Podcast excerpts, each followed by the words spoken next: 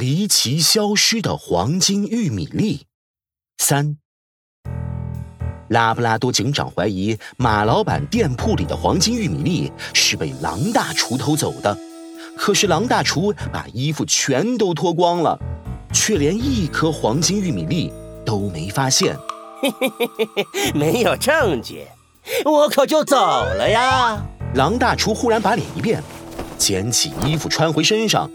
得意地吹起了口哨，看着狼大厨嚣张的样子，杜宾警员气得牙痒痒。哎呦呦，你！拉布拉多警长却微微一笑，哼，我看你今天是走不了了。接着，他胸有成竹地分析：从餐厅开门到开始营业的这段时间，就是你的作案时间。可是时间太短了，所以每次只来得及换掉几颗黄金玉米粒。不过你非常谨慎，没有把黄金玉米粒放在自己身上，于是找来了一个同伙，就是。说到这里，拉布拉多警长停顿了一下，接着指了指站在角落里瑟瑟发抖的小灰象。小灰象吓了一跳。两条粗壮的大腿一下子变得像面条一样软。呃拉拉布拉多警长，呃，什么同伙？呃，俺啥也不知道。哦，是吗？拉布拉多警长说着，转向马大叔。马大叔，我记得你说过，小灰象每次来都只点狼大厨做的双倍魔鬼辣玉米馅饺子，对不对？呃，呃，对对对。马大叔连连点头。而且，狼大厨每次都会亲手把小灰象点的外卖带给他。可是，这跟黄金玉米粒有什么关系呢？当然有关系。拉布拉多警长微微一笑，自信地说：“真正的黄金玉米粒早就被狼大厨包到了特制的饺子里，做好后打包了起来。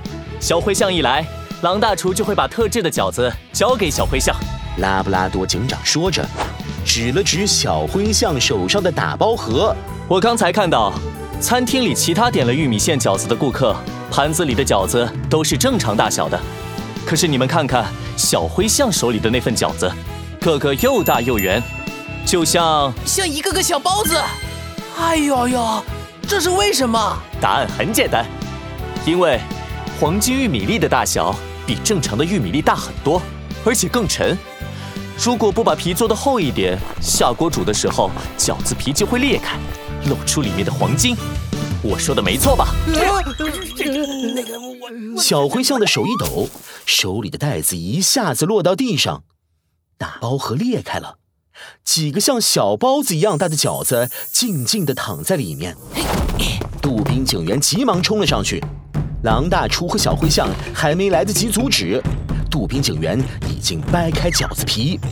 一颗颗金灿灿的黄金玉米粒露了出来。哎呦呦，拉布拉多警长，里面真的有黄金玉米粒！哎呀，太可恶了！怎么这样？没想到黄金玉米真的是狼大厨和小灰象偷的。还愣着干嘛？快跑呀！眼见事情败露，狼大厨大吼一声，拔腿就跑。厨房里有一个后门，快跟上！好的，大哥。站住！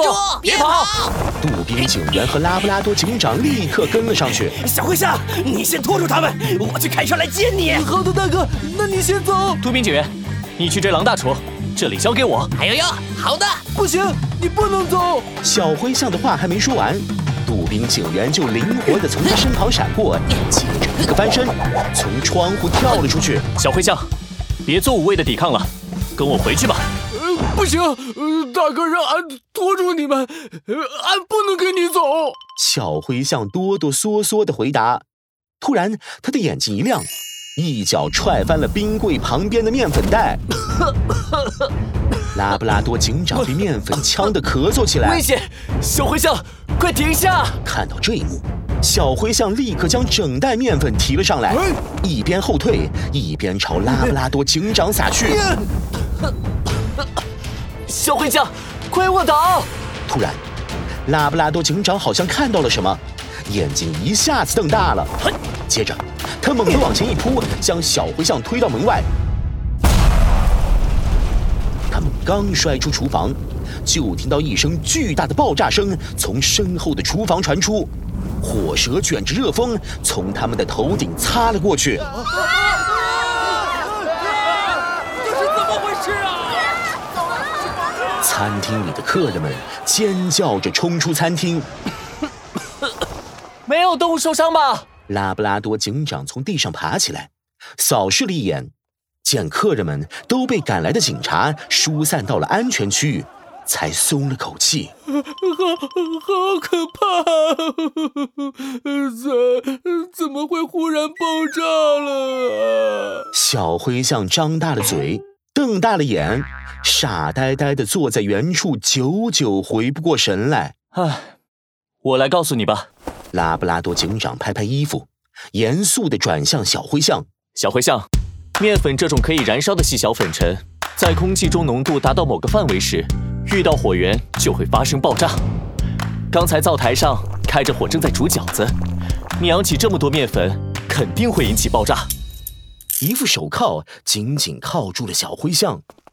这时，杜宾警员也押着狼大厨过来了。原来。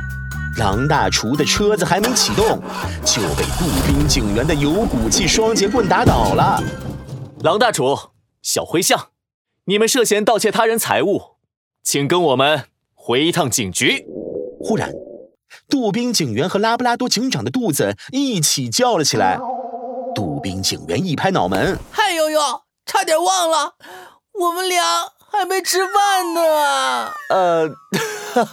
拉布拉多警长回头看了看因为发生爆炸而变得一塌糊涂的甜蜜蜜玉米餐厅，摸了摸饿得扁扁的肚子，补充道：“狼大厨，小灰象，除了归还盗窃的黄金玉米粒，你们还要赔偿马老板的一切损失。”什么？